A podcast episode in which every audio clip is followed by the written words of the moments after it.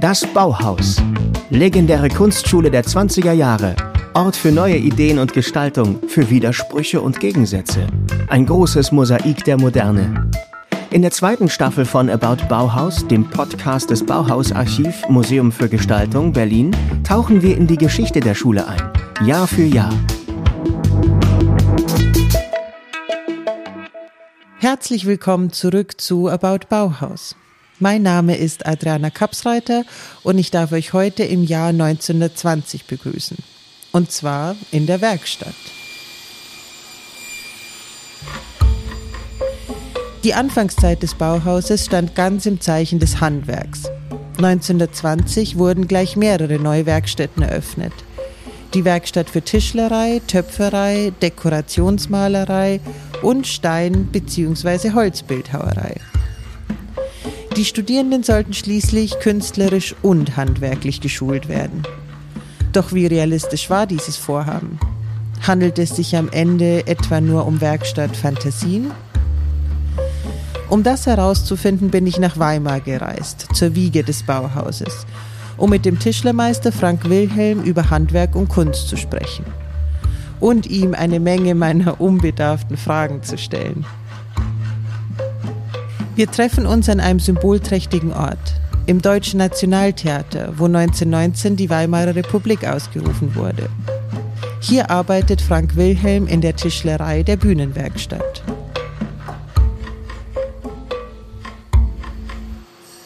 Tatsächlich wollte das Bauhaus 1920 hier im Theater ein Fest machen, so eine Art Eröffnungsfeier, mhm. zu der es dann wohl aber nicht kam. Mhm. Also es ist nicht nur toll, weil wir hier im Deutschen Nationaltheater sind, es hat auch wirklich was mit dem Bauhaus zu tun. Mhm. Wie sind Sie denn eigentlich hierher gekommen ans Deutsche Nationaltheater? Sie sind ja Tischlermeister mhm. schon länger. Ja, das hat sich irgendwann so ergeben. Ich habe 23 Jahre, glaube ich, in einer kleinen Tischlerei gearbeitet und als ich dann das abzeichnete, dass die Tischlerei irgendwann geschlossen wird, mhm. weil kein Nachfolger da war oder weil der Chef halt auch keinen Nachfolger auf sein Grundstück, weil er da gewohnt hat, mhm. haben wollte. Mhm. Und da habe ich mich halt umorientiert und dachte ich, das wäre auch mal eine neue Herausforderung, mal was ganz anderes. Und mhm. ist es auch, weil man ist ja dann Teil, wenn so ein Bühnenbild ist ja auch ein Kunstwerk mhm. und das ist ja eine Entstehung. Und da wird ja auch was gebaut und da kommt dann der Bühnenbildner und sagt, hm, das gefällt mir nicht so, das habe ich mir anders vorgestellt, reißt das nochmal ein und baut das mhm. nochmal neu. Mhm. Und da muss man als Handwerker auch erstmal sagen, also ich habe mir hier Mühe gegeben mhm. und jetzt mache ich das alles wieder ah, ja, anders und so. Diese, das muss man erstmal überwinden und, und verstehen. Mhm. Ein Maler malt ja auch nicht ein Bild mit Eimer, sondern übermalt das ja nächsten Tag, wenn es nicht mehr gefällt und ja, fängt ja. nochmal von vorne an. Mhm. Und das ist eigentlich ich sag mal, Handwerk untypisch am Theater, aber damit kann man gut leben, wenn man das dann mhm. kapiert hat. Wenn man sich dran gewöhnt hat, ja. genau. Das passt ja auch ganz gut. Ein Kunstwerk schaffen und mit Künstlern zusammenarbeiten. Das passt gut zum Bauhausmanifest, wo es ja extrem ums Handwerk schon geht. Ich darf mal hier ein kleines Zitat vorlesen. Architekten, Bildhauer, Maler, wir alle müssen zum Handwerk zurück. Denn es gibt keine Kunst vom Beruf, es gibt keinen Wesensunterschied zwischen dem Künstler und dem Handwerker. Der Künstler ist eine Steigerung des Handwerkers. Mhm. Wie finden Sie das? Glauben Sie, dass das stimmt so? Würden Sie das unterschreiben? Für manche Künstlerberufe schon, denke ich schon, dass das. Es gab ja auch den Begriff des Kunsthandwerkers. Ganz genau, ja, das stimmt. Das sind ja ein mhm. Töpfer oder sowas, der hat ja auch ein Handwerk gelernt. Mhm. Und dann sagt man auch, der macht Kunst, wenn der was mhm. Schönes ja, herstellt. Stimmt, das stimmt. Das war ja auch so ein bisschen eigentlich der Kern vom Bauhaus, dass man einen Gegenstand herstellt, handwerklich, der dann eben künstlerischen Wert hat. Allerdings dieser Begriff Kunsthandwerk, also Sie haben recht, das hat ja eine lange Geschichte. Walter Gropius hätte ihn wahrscheinlich nicht gemacht. Er wollte ja hohe Kunst auch mhm. wieder machen. Also gerade am Anfang, dass das Handwerk so eine große Bedeutung hat fürs Bauhaus, wissen ja auch viele nicht. Der Vorsatz, die Kunst auf den Boden des Handwerks zu stellen, gehörte zum Gründungsprogramm des Bauhauses. Doch gerade in den ersten Jahren, so kurz nach dem Krieg, lagen Wunsch und Realität weit auseinander.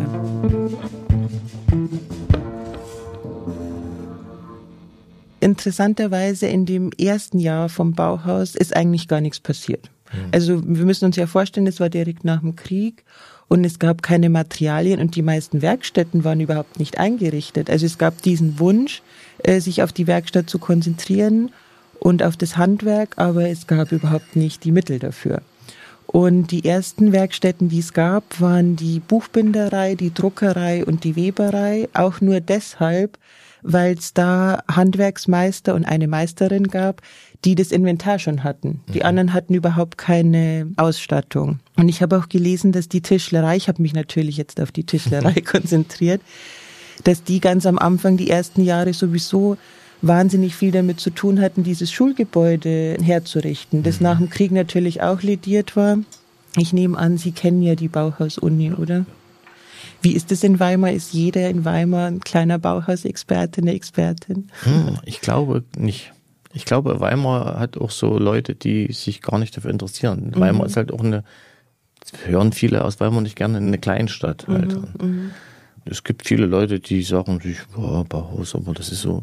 Wenn man es immer in der Nähe hat, man erzählt das anderen oder hat Verwandte, denen man das zeigt und sagen die, wann warst du das letzte Mal hier, das sagst du, hm, weiß ich nicht. Ja, es stimmt. es ist total so, ja. Aber ich habe es mir jetzt auch beim Rumlaufen durch die Stadt gedacht, dass es ja in allen möglichen Ecken dann irgendein Stromkasten, wo dann Number Holy Notch drauf gesprayt ist und so weiter. Also man entkommt dem wahrscheinlich gar nicht richtig. Hm. Und in der Bauhaus-Uni haben Sie die Werkstätten dann auch mal gesehen, wie das ja, dort aussieht? Ja, Wir haben ja einen ehemaligen Kollegen, der hier auch mal gearbeitet hat und der ist jetzt dort äh, Tischlermeister und der betreut sozusagen die Studierenden. Ah, mh. und da haben wir auch mal eine Führung gemacht. Wir haben immer mal so einen Bildungstag, wo wir uns mhm. mal was anderes angucken, eine andere Werkstatt oder eine mhm. Erfurt Theater angucken. Und da waren wir auch immer vor zwei, drei Jahren in der Bauhaus-Uni. Ah ja, das ist cool. Und wie fanden Sie die Werkstatt? Ich fand das total interessant. Das Weimarer Bauhausgebäude ist ja eigentlich von Henry van der Velde. Genau.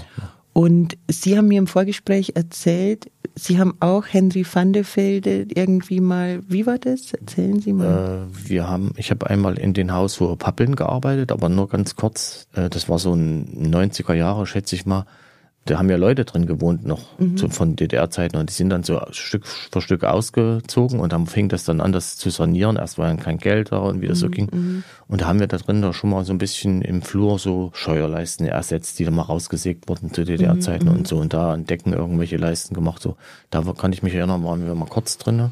Und dann haben wir ein großes Van der Velde äh, gemacht in der Gutenbergstraße. Das ist jetzt der Waldorf-Kindergarten. Mhm. Das war auch so eine Villa. Und die haben wir da grundlegend gemacht, also mhm. mit Fußböden, neue Türen reingemacht und alles in dem Stil halt, die Türen halt mhm. nach Originalvorbild. Oh. Das war auch eine sehr interessante Arbeit. Ja. Und ich kenne, das ist ja das Lustige, mein Vater war äh, nach dem Krieg auf der Landwirtschaftsschule und die waren da untergebracht im Internat in dieser Villa. Und die ah. war nach 1945 komplett erhalten, hat er gesagt. Mhm. Die ist richtig mit Zentralheizung und jemand kannte sich aus mit der Heizung. Die hatten einen dabei, der war aus dem wohlhabenden Haus, der mhm. wusste, wie man die Heizung gegangen bringt. Mit einer Küche im Keller, mit Aufzug und alles. Mhm. Und das ist dann zu DDR-Zeiten so geplündert worden, dass das mhm. wirklich in 90er Jahren konnte man vom Keller bis zum Himmel gucken. Oh wow, mhm. ja. verrückt. Und da haben wir auch viel dran gemacht damals. Mhm. Hm. Und äh, wie funktioniert das dann? Dann haben Sie ja auch mit Leuten aus der Denkmalpflege wahrscheinlich, ja. oder? Ja. Und die versuchen das dann zu rekonstruieren anhand von. Ja, manchmal ist ein altes Artefakt noch da oder irgendeine mhm. Tür noch irgendwo im Keller oder, mhm. oder, irgendwo hängt noch eine drinne. Und die gibt dann das vor, wie mhm. das alles zu, auszusehen hat. Mhm. Mhm. Dies haben wir auch viel mit Einbauschränken damals gearbeitet und alles und mit so Nischenschränken und alles. Das war schon sehr interessant. Mhm.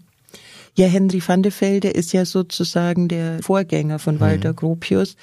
Auch das wissen nicht alle, dass es ja vor dem Bauhaus schon eine Kunstgewerbeschule gab von Henry van de Velde.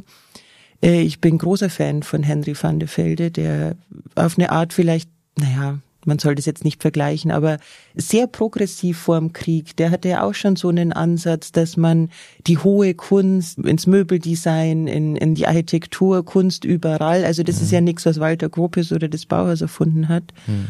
Wobei natürlich Henry van der Velde im Vergleich nicht ganz so schlicht ist, wie nee, wir das der Bauhaus. Ist schon geschwungener. Mhm. Aber der hat ja auch äh, das Haus äh, entworfen und, und, den Schreibtisch dazu sozusagen. Mhm. Genau. Fürs, fürs, ja, das hat er ja gemacht auch. Mhm. Aber den Schreibtisch haben Sie nicht nochmal neu nein.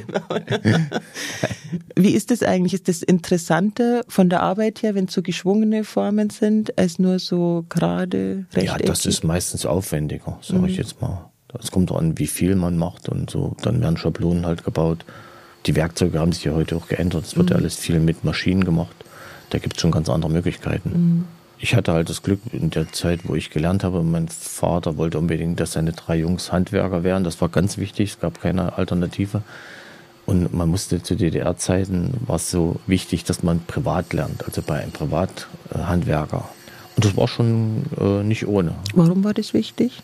Also ich habe fast äh, drei Viertel meiner Lehrzeit komplett nur mit der Hand gearbeitet, mhm. ehe ich an Maschinen durfte. Mhm. Also ich habe Fenster gebaut und sowas und musste die mit der Hand hobeln und felsen und machen und sägen. Das war fast meine ganze Lehrzeit. Mhm. Also mhm. wirklich nur Handarbeit lernen. Ah, das hätte Ihnen aber am Bauhaus gut gefallen. Ja. ja.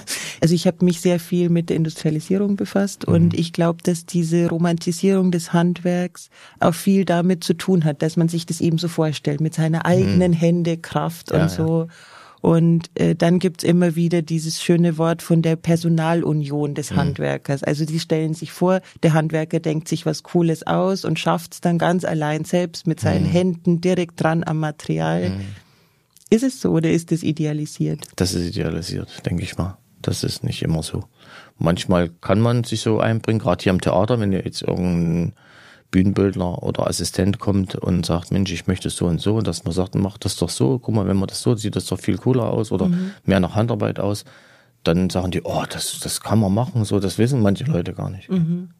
Das ist dann schon ja, ja, das ist ja genau das. Also es muss ja dann ineinander greifen, dass mhm. Sie erzählen, was kann ich überhaupt machen, was gibt das Material ja. her, wie kann man es bauen und von der künstlerischen Seite dann ja auch Verständnis da sein muss für das. Genau, genau.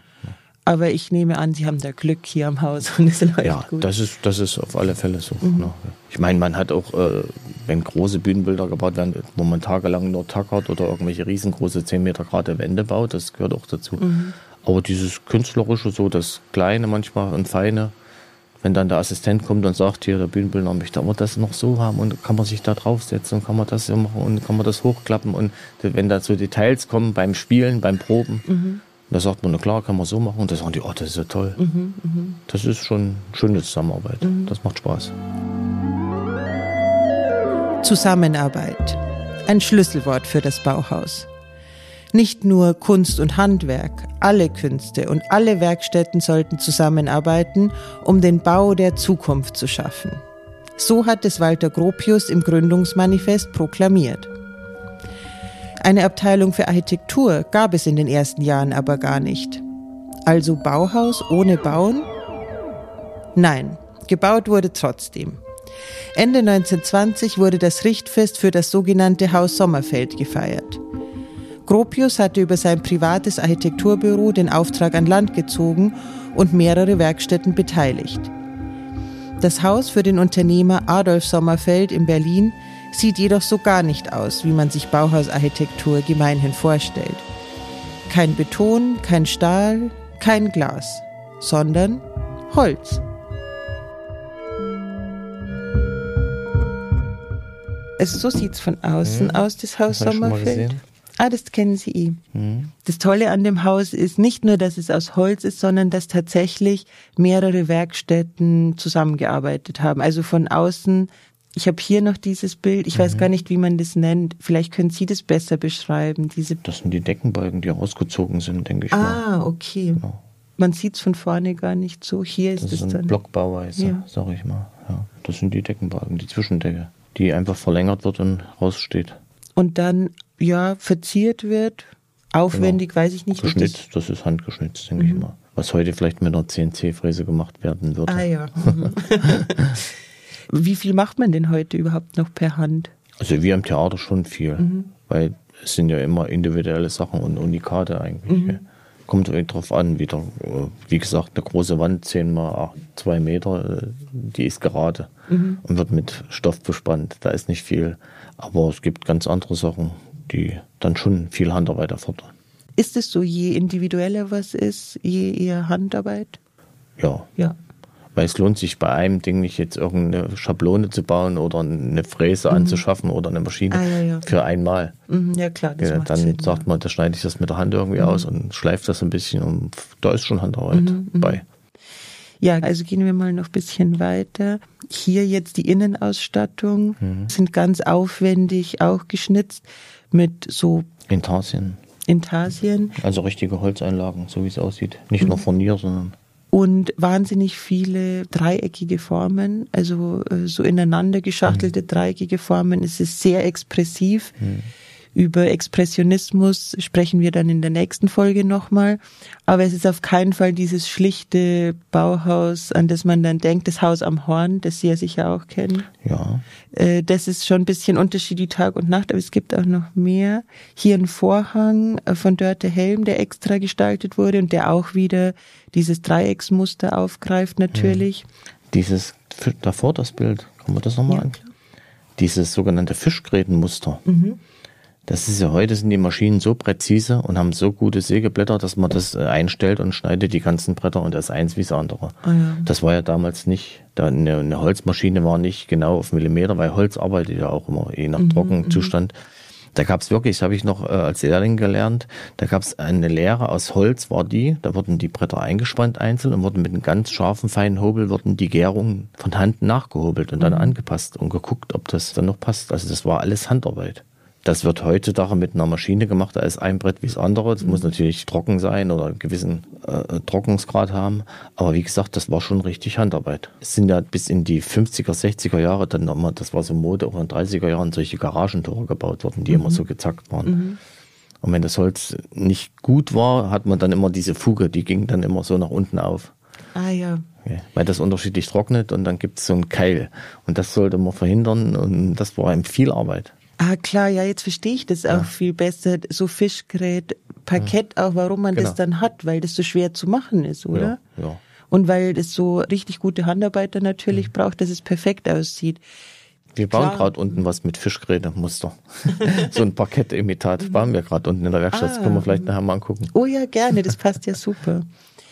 Ja, ich habe da natürlich überhaupt nie dran gedacht, dass, mhm. also es ist ja oft so, zum Beispiel auch in der Musik, dass man ja Dinge macht, weil sie schwer zu machen sind. Das sind ja, ja mhm. dann die wertvollen Dinge.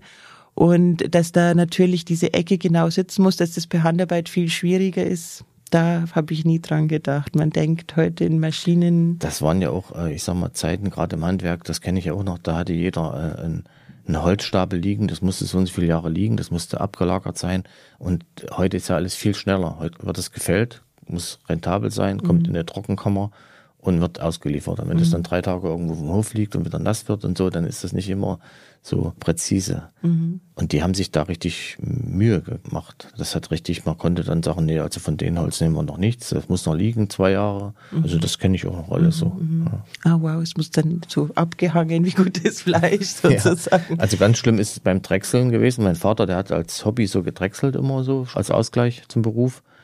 Und er hat dann auch bei alten Dreckfahrern hier, die dann so äh, ihre Werkstatt aufgelöst hatten, hat er Holz gekauft. Das war 30, 40, 50 Jahre alt, wo mhm. er sagt, das habe ich von meinem Vati gekriegt, noch das mhm. Holz. Ja, die hatten das dann ganz trocken liegen, damit sich dann nach der Bearbeitung nichts mehr verwirft. Mhm, mh. Und das ist ja heute nicht mehr möglich. Mhm. Wer kann sich sowas hinlegen und kann sagen, da habe ich in 30 Jahren was von. Ja, ja, das ist ja völlig absurd, mein Gott. Aber wer weiß, vielleicht kommen wir da irgendwann nochmal hin. Vielleicht.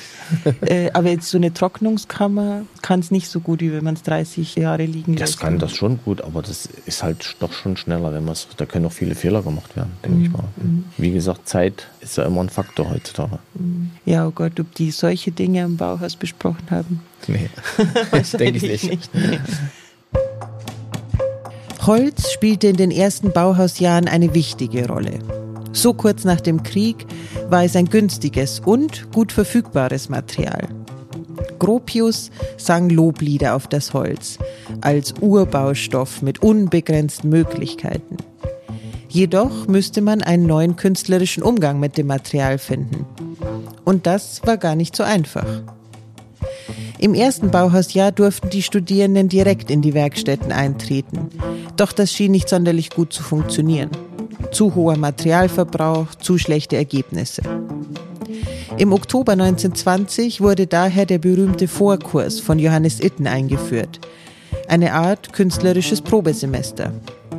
Und es gab endlich Lehrpläne für die Werkstätten. Den Lehrplan für die Tischlerei habe ich Frank Wilhelm vorgelesen. Er umfasst Kenntnis der Holzarten und Umgang mit den Werkzeugen. Zuschneiden des Holzes, Furnieren und Behandeln der Oberflächen, Holzkonstruktionen und Möbelbau, außerdem Preisberechnungen und Buchführung. Hm, klingt doch schon gut. Klingt gut? Ja. Würde man das heute auch so machen? Nee, weil also wie läuft es so ab? Was ist der Unterschied zu heute? Naja, erstmal kann man nicht alles anbieten. Es gibt ja auch Lehrpläne und überberufliche Ausbildung. Also das heißt, wenn ich jemanden als Tischler ausbilde und kann bestimmte Sachen in meiner Werkstatt nicht machen, da muss ich den Lehrling mal in eine andere Firma geben mhm. oder einen anderen Betrieb. Zum Beispiel, wenn ich jetzt eine Möbeltischlerei habe und da soll man Fenster bauen, weil was mhm. er auch können muss, muss ich als Ausbildender ja den gewährleisten, dass er das kann. Und da schicke ich den in einen anderen Betrieb. Mhm. Das kostet auch viel Geld. Das ist ja auch so. Und da gibt's ganz viele verschiedene Sachen, was man gar nicht leisten kann, alles. Mhm. Früher war das, ich sag mal, kleiner halt. Wie gesagt, man hat das mit der Hand viel gemacht. Heute ist so viel mit Maschinen. Da muss man Maschinenlehrgänge machen, um erstmal mhm. daran zu arbeiten können. Mhm. Das hat sich schon ganz schön gewandelt, das Handwerk auch. Also ich kenne Handwerker, das sind halbe Industriebetriebe. Mhm. Die haben zwei, drei Leute und haben irgendwelche zehn Maschinen, wo kaum Leute gebraucht werden. Es mhm. kommt immer darauf an, was der macht. Ja, ja. was der herstellt. Mhm. Ja. ja, das macht Sinn. Ich habe in der Literatur öfter mal was gelesen über dass das Bauhaus ja auch auf eine Art eine Modernisierung des Handwerks wollte und dass das irgendwie aber ein Widerspruch wäre, weil das Handwerk immer so traditionell. traditionell genau.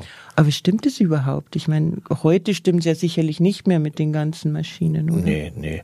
Aber damals war das schon so. Da wurde viel Wert drauf gelegt. Auf, da wurden Ecken, die irgendwo geschweift waren. Das hat sich so gehört, es wird so gemacht mhm. und es wird so gebaut. Auch wenn man als Lehrling gesagt hat, warum wird denn das heute noch so gemacht? Mhm. Ich habe das teilweise als Lehrling auch noch erlebt, dass so Traditionen noch waren, wo du gesagt hast, was soll denn das? Warum macht man das nicht einfach gerade? Mhm. Das wird schon immer so gemacht und da bleibt das so. so. Ah ja, das gab's, das gab's, ja. Mhm. ja genau. Ah ja, das ist interessant. Mhm. Ja gut, aber es gibt ja auch eben, wenn man weiter zurückgeht, so zum Zunftwesen, wo das ja auch, wie soll ich sagen, fast heiliges Wissen ist, das man mhm. ja auch konservieren will, weil es ja so wertvoll ist dieses Wissen eigentlich. Mhm. Aber ist es dann so, dass also wie viel arbeiten Sie heute noch so wie Mittelalter? Vielleicht eine blöde Frage, aber ich versuche es mal. Also schon sehr wenig, mhm. sehr wenig. Weil es wird viel geschraubt. Eine Schraube war früher ein Luxusprodukt oder selten, es wurde ja genagelt und äh, heute gibt's ja tausend Schraubensorten mhm. und mit Elektroschrauber. Also es muss ja auch alles schnell gehen. Also ich habe es als Lehrling noch so gelernt, dass die Arbeitszeit nicht so schlimm war, weil die war billig Mhm. Auch das Material war teuer. Mhm. Das war ja in der DDR noch genauso wie zu Bauerszeiten, sag ich mhm. mal. Mhm. Also bevor man irgendwas gebaut hat, wurde das Brett fünfmal angeguckt, ob man nicht ein anderes hat, was drei Zentimeter kürzer mhm. ist und der Verschnitt nicht so groß ist. Das war ganz wichtig.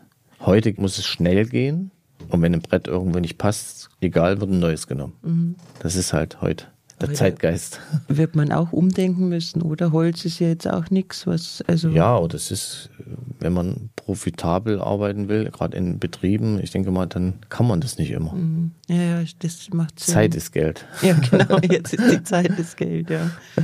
Also es gab ja auch einen Unterschied zwischen der Holzbildhauerwerkstatt und der Tischlerei. Mhm. Aber macht wahrscheinlich Sinn, das zu trennen, oder? Ja, es sind ja sehr unterschiedliche. Wollen Sie mal erklären, was der Unterschied so ist? Ja, Holzbildhauer ist eigentlich mehr sowas wie, man sagt vielleicht ein Schnitzer oder mhm. so. Also das hat schon mehr was mit Kunst zu tun, mhm. sag ich mal. Da muss man auch sicherlich ein gewisses Handwerk erlernen. Ganz groß war das in, in der Rhön gewesen, hier in Dermbach und so. Da gab es noch bis in die 80er Jahre Schnitzschulen, wo man das auch so einen Kurs belegen konnte. Mhm. Wenn man sagt, ich will jetzt hier in Denkmalschutz gehen als Zimmermann oder als Tischler, konnte man dann auch dort sich weiterbilden. Konnte mhm. man so Schnitzkurse und Holzbildhauerkurse machen. Wow. Aber äh, speziell für so denkmalpflegerische Aufgaben. Ja, ja, klar. Ah, okay. Also wenn ich jetzt drüber nachdenke, wenn man heute als Handwerker, als Handwerkerin sowas macht in der Denkmalpflege, ist man eigentlich relativ nah dran an der Bauhausidee ja. wieder. Auf alle Fälle. Das war ja auch das Interessante, das hat er mir auch mal vorgeschwebt, so im Denkmalschutz, das war schon interessant, weil mhm. das war halt nicht so Masse und nicht alles nur gerade, sondern da wurden eben Balkenköpfe angeschnitzt, so sowas, was Handarbeit war. Mhm, mhm. Ja, man muss sich halt furchtbar einlassen dann auf eine andere Welt eigentlich, oder? Mhm. Aber das ist ja jetzt am Theater auch so mit den genau. Bühnenbildern. Genau. Ah, was mich schon die ganze Zeit interessiert, haben Sie sowas wie ein Lieblingsbühnenbild, so ein Projekt, wo Sie heute noch dran denken und sich sagen, wow, das war so toll, die Arbeit dran oder wie es danach aussah? Ja, das gibt dann schon mehrere Sachen, weil man baut man man ist ja nicht immer überall involviert und man baut dann noch einen Teil des Dings. Und wenn man natürlich dann mal ins Theater geht und sagt man zu seiner Frau, guck mal, das, das habe ich gebaut. So, da gibt es so Kleinigkeiten mehr, Mhm, gemeint. Ah, So ja. Details, die man gar nicht sieht. So. Aber Sie wissen, dass Ich Sie weiß da das sind. dann. Ja, genau. Ich weiß das dann. ja, es geht ja nicht nur um das Produkt, sondern auch um die Arbeitsfreude, Ja. oder? Also Und ich bin ganz ehrlich, manchmal baut man irgendwas, kriegt man einen Zettel, weil was schnell gehen muss oder geändert wird. Da weiß ich manchmal gar nicht, für welches Bühnenbild das ist. Das ist manchmal, ein, wenn es mal schnell gehen muss oder hektisch wird, dann sieht man dann irgendwann, ach so, da ist das. Ah, dafür war das. Ja, ja klar, das verstehe ich. Es ist ja ein Produktivbetrieb Genau. sozusagen, ja. Ein Produktivbetrieb musste das Bauhaus erst noch werden. Und 1920 konnte davon noch keine Rede sein. Bei der Umsetzung des Gründungsprogrammes gab es nämlich einige Schwierigkeiten. Jede Werkstatt sollte von einem künstlerischen Formmeister und einem handwerklichen Werkmeister geleitet werden. Bis auf eine Ausnahme allesamt Männer. Doch auf Seiten der Künstler betreute Johannes Itten fast alle Werkstätten und den obligatorischen Vorkurs. Ziemlich viel Einfluss also, was nicht alle gut fanden. Und auf Seiten der Werkmeister? Tatsächlich waren sie nicht gleichgestellt. Sie verdienten weniger und waren auch nicht im Meisterrat vertreten. Die Formmeister, also die Künstler, dominierten die Schule und äußerten sich mitunter nicht nur sehr abfällig über die Werkmeister, sondern auch sehr weltfremd. Der Tischlermeister Josef Zachmann, um auch mal hier Namen der Handwerker zu nennen, war ziemlich genervt von Itten. Ich lese mal vor. Es ist natürlich klar, dass nicht die geringste gegenseitige Achtung vorhanden sein kann zwischen Lehrling und seinem Handwerksmeister, wenn ein Lehrer, Itten, vor der versammelten Werkstatt den Schülern erklärt, dass der Handwerksmeister, trotzdem dieser Jahrzehnte seinen Beruf erfüllte, nicht hobeln kann, da er verkrampft, starr in sich sei, dass der innere Rhythmus nicht mitschwinge beim Hobeln. Tja, da ist Kunst und Handwerk aufeinander geprallt, sag ich mal. Also ich finde, dieses Zitat sagt irgendwie alles, Ja. oder? Also ich muss ja zugeben, dass ich es mir auch so vorgestellt habe, Sie vielleicht auch, oder? Dass die Künstler dazu neigen, das dann schon ein bisschen weltfremd alles anzugehen. Im Handwerk war es wichtig, dass wir, auch wenn man zusammengearbeitet hat, und selbst wenn man nur Holz stapelt, dass man sich genau wusste, das Brett wird abgelegt. Und wenn man die Hand weg hat zum Beispiel, dass der andere nicht anfängt an seine Ecke nochmal gerade rückt, dann rückt meine Ecke mit. Also es musste Hand in Hand gehen und es musste schnell gehen. Also man konnte nicht sagen, so jetzt legen wir erstmal ab und dann richtet man das aus zum Beispiel. Da wurde, ich weiß, kenne das in der Lehrzeit, da wurde so gleich einmal anfassen, einmal hinlegen und dann schon das nächste und so. Also das hat nichts mit Ästhetik zu tun, Ja. denke ich mal. Und erst recht nicht mit irgendwelchen rhythmischen Bewegungen, oder? Also das ist schon ziemlich weit weg. Also optimal wäre dann, wenn es ohne Worte funktioniert, die Das ist, Zusammenarbeit. muss dann ohne Worte funktionieren. Mhm, Dass man, wenn man was zu zweit anhebt, das macht man ja oft, weiß, wir kippen das jetzt nach dieser Seite und nicht, dass der eine so zieht und der andere so zieht. Mhm. Ob es die BauhäuslerInnen bis zur wortlosen Verständigung in den Werkstätten gebracht haben, ist nicht überliefert. Dass die Werkstätten trotz aller Differenzen ein Erfolgsmodell des Bauhauses wurden, steht jedoch fest. Sie wurden zu den Laboratorien, in denen Neues geschaffen wurde. Das macht ja auch Spaß, wenn man selber was sich ausdenkt. Also das finde ich ja, das macht ja einen guten Handwerker aus, dass er sich hinsetzt, ohne mit dem Handy tausend Videos anzugucken, wie kann man sowas bauen, sondern seine eigene Idee irgendwie reinbringt. Das ist ja das, immer diesen Spruch, man sagt, Meister ist der, der was ersann. Ja. Geselle ist der, der was kann und Lehrling ist ein jedermann. Also man lernt nie aus. Ah, das ist so ein ich nicht, das Tischlerspruch. ist schön, das gefällt mir. Ja, also, dass man was ersinnt. Ich meine, es gibt ganz tolle Sachen. Es gibt äh, viele junge Leute, die bauen ganz tolle Sachen. Aber wenn ich aber dann manchmal gucke, dann sitzen die tagelang vorm Computer und suchen die Idee. Das Handwerk früher hatte ein Stück Holz, war da, das ist so lang, das sind ein paar große Äste, die müssen wir irgendwo verstecken, weil das kostet viel Geld, das Material. Lass dir mal was einfallen. Wie kriegt man das gedreht, gewendet, geschnitten, dass man viel verwenden kann davon und es am Ende einen Nutzen hat. Ja. Ja, ja, und eben nicht, indem man dann im Internet abgleicht, was Genau, schon. genau. Mhm. Ja, ja, klar, das macht Sinn. Ja, ist eine schöne Vorstellung eigentlich.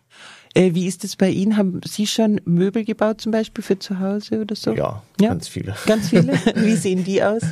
ich sag mal so wie im Bauhaus der späten Zeit, also schlicht und einfach. Mhm, mhm. also so Einbauschränke und sowas, gerade, mhm. Wände, so. Und mhm. sowas hatte ich bei mir in so einem kleinen Häuschen, da war nicht viel Platz, da habe ich dann sowas eingebaut. Mhm. Ja. Oder einen Schrank und einen Tisch, weil das Wohnzimmer klein und schmal ist und so einen Tisch kriegt man nicht zu kaufen. Und dann habe ich gesagt, jetzt mache ich mir eben meinen Wohnzimmertisch selber.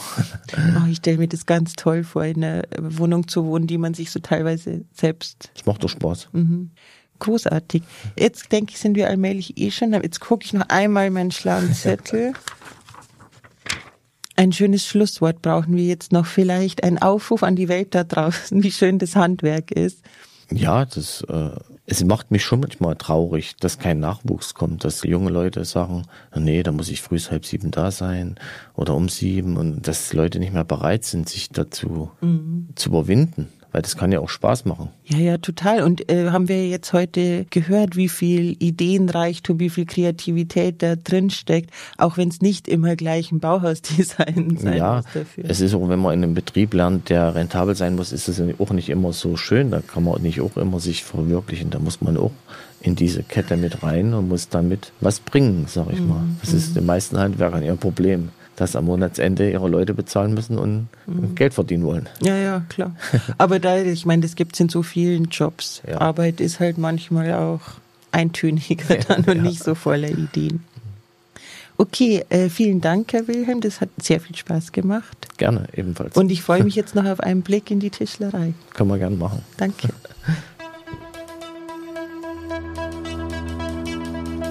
Am Anfang des Bauhauses standen nicht Industriedesign, Glas, Stahl und Reduktion, sondern Holz und Handwerk mit teilweise reichem Dekor, viele Differenzen und auch ein bisschen Chaos.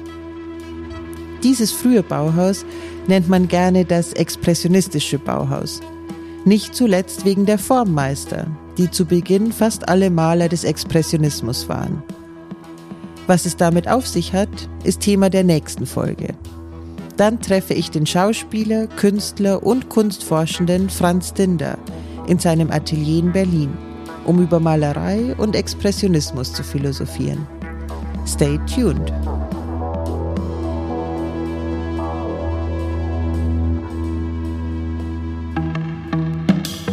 Das war About Bauhaus, der Podcast des Bauhaus Archiv Museum für Gestaltung Berlin. Die neue Folge erscheint am dritten Donnerstag des nächsten Monats, überall, wo es Podcasts gibt.